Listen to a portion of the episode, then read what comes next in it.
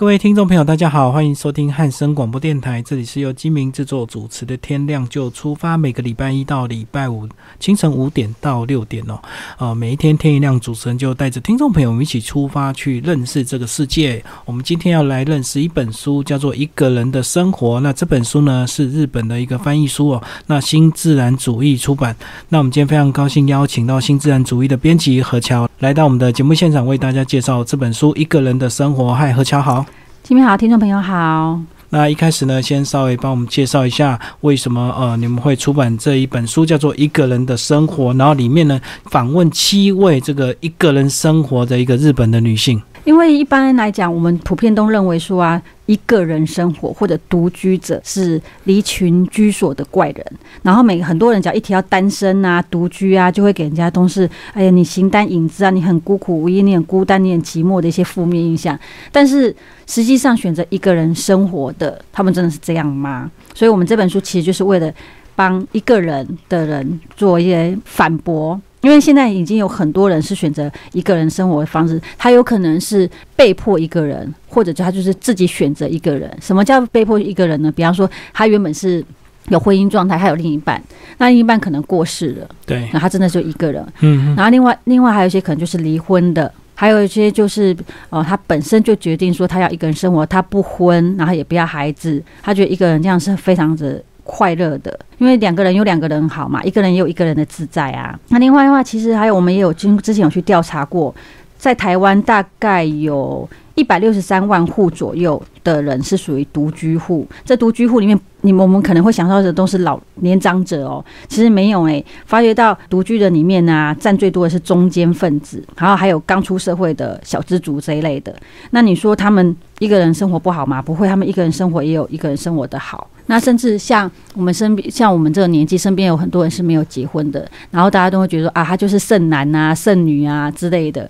那其实一个人生活，如果说以我们这个过去的印象，大部分都是这个呃年轻的时候，因为你可能刚出社会啊，那你可能比如说你从南部上来台北工作，那你当然就一个人租房子哦。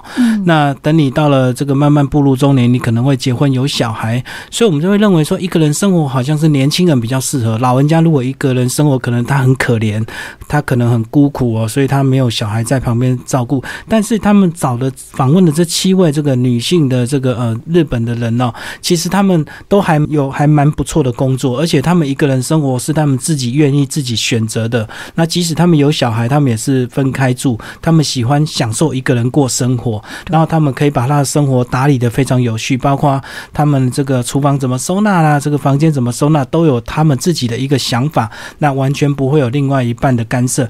那而且重点里面里面有一个最年长的是一九三零年，去到现在已经八十几岁了，对，所以我觉得。觉得一个人生活重点倒不是在年纪，就是在于健康，对不对？只要你健康，你要一个人生活是可以过得非常愉快。还有你的心态，像这一面，这平均年龄呢，我们平均年龄来讲大概是五十几岁。这一本书里面囊括的这七位女性，她们都是其实算事业有成，然后各自在不同领域上面的女性。比方说，有漫画家，有美食家，有设计师，有摄影师。对，像你像刚刚讲的，最年长到八十几岁。最小最小的好像也都四十几块五十，反正他们平均大概是五十几岁。管他们是像刚刚提到，他们是自己选择一个人生活，还是像我刚刚提到说，有些可能是因为离婚，然后不想跟小孩子住，或者是另外一半去世之类，他们都在书里面都提到说，不受打扰的自由时间，一个人独享的自在是很难被再被取代的，所以他们其实都很享受这一段过程。而且这七位这个来看呢，他们以日本来讲，他们本来居住空间就比较狭窄，跟台湾比较不一样。但是他都能够在以非常有限的空间去做很很有效的一个规划。那我在想说，这本书如果是七个男生的一个人生活，这个男孩子到底有没有办法像他们把房子整理打点的这么好？而且如果是七个男生，我会想要做台湾版的男人的一个人的生活。而且我觉得男生这个东西应该乱七八糟，不像他们很会利用各式各样。的这个小空间，他们都能够充分的利用。可是我有遇过那种男生把自己的房间整理的，就是井然有序啊，所有东西，甚至他的归纳盒上面还会贴小标签，说这个放什么，这个放什么，这放什么。我有遇过这样子的耶。这个是有点那种收藏家的精神。收藏家就是，即使你拿到一个什么东西，你就一定要贴标签，注明几年几月几号买的，或者是他一个什么状态，或者是他在哪边发现的。嗯。嗯这就会太严重了一点。这有点过头，所以好像觉得女生一个人这样子做，反而我们会觉得比较自然。嗯，那男生好像就是比较大而化之，他是需适合在外面打拼的，那家里就让女孩子来安顿。来打理。那其实我觉得这本书特别的地方，就是说他们除了访问这七个人，他们选择一个人生活的一个呃状况之外呢，另外他也有一些小单元哦，比如说他们居家常备的食材，呃，他的暖心好物，或者是他最喜欢的一本书，其实都还蛮温馨，让人家感受到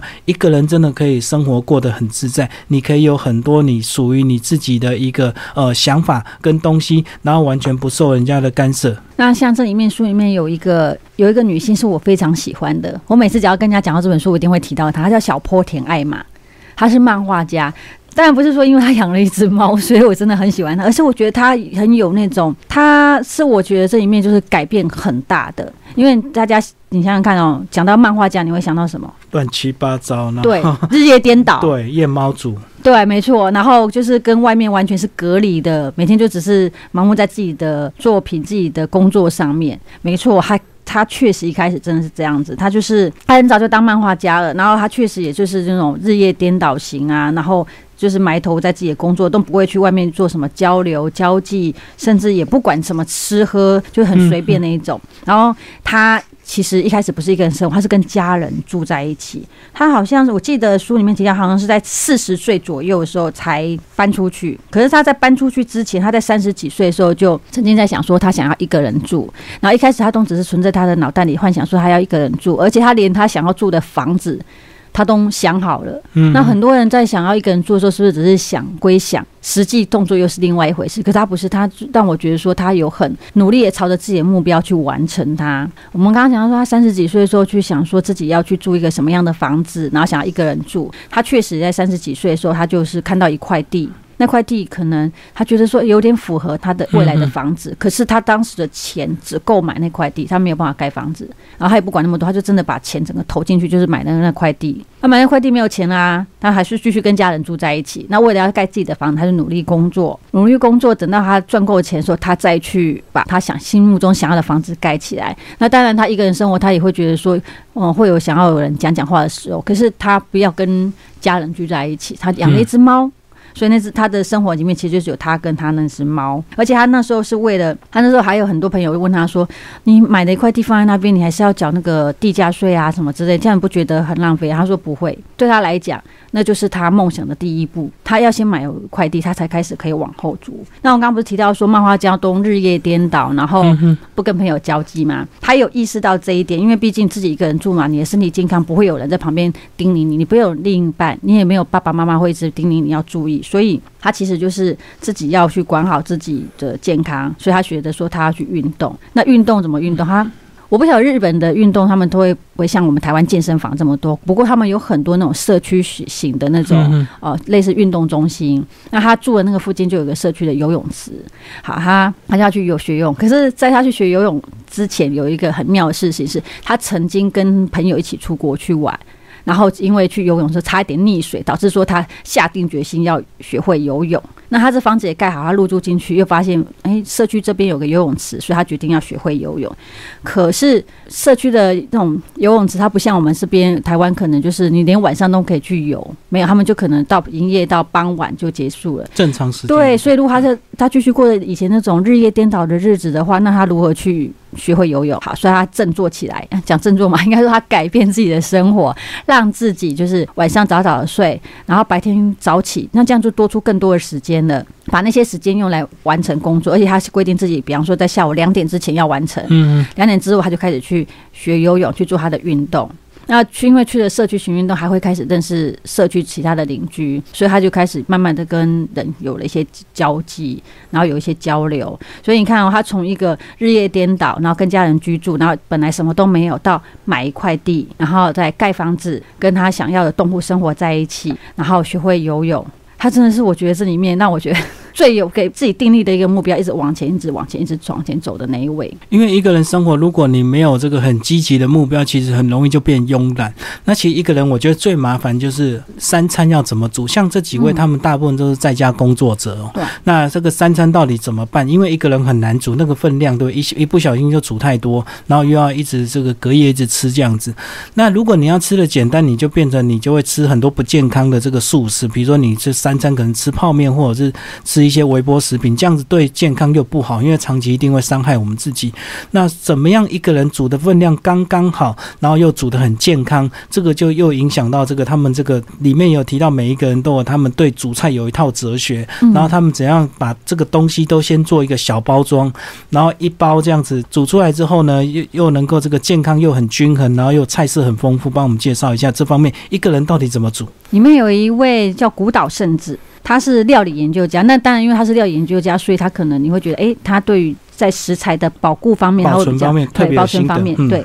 可是他擅长的其实就是腌制物品，所以呢，比以他来讲的话，他常常会呃吃不完的东西买回来的食材。然后没有煮完，它就会把它腌制起来。嗯，那下一次再煮的时候，就可以把它当做是调味料，然后或者是其他的东西加进去，这样就可以丰富很丰盛的一餐。但其实我们这本书里面的每一位每一个受访者，他其实他们的吃都很简单哦。比方说，他们常常煮一餐。我们现在因为可能为了要，比方说晚上大家要吃饭，所以妈妈在家里在厨房里面煮，为了等一下大家回来的那一餐。可是他们这里面不是，他们常常都是简单个面，然后菜蛋丢进去就这样子，甚至有。里面有一位，他是叫平野游希子，他也是料理研究家。他比较特别是，因为他一个人住，所以他通常煮一餐呐，那一餐可以从早吃到晚。然后他在煮的过程中，他不是像我们什么大火快炒，他就用炖锅，有点类似像吃火锅的方式，就丢一点东西，慢慢慢慢的去炖。然后在炖的过程中，他可以继续用他的 notebook 工作、上网或做其他的事。然后到了晚上的时候，哎，他再继续吃那一锅。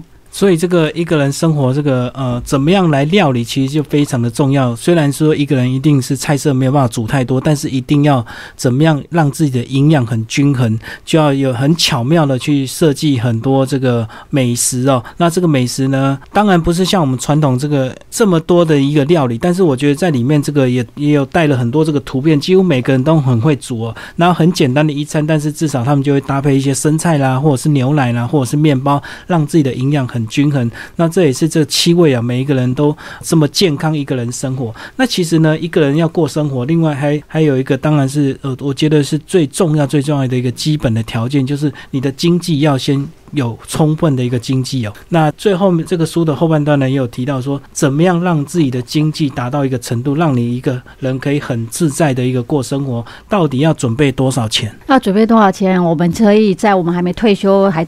每一个人生活之前就先精算一下，怎么算呢？书里面有提供一个小小的公式，可以大家可以尝试一下。你把你每个月的生活费，好，假设你每个月生活至少两万块好了，你去乘以十二个月，好，再乘以你接下来可能会活几年。好，假设说你现在，呃，你预计你六十五岁会退休，然后你可能会活到八十五岁，中间是不是有二十年？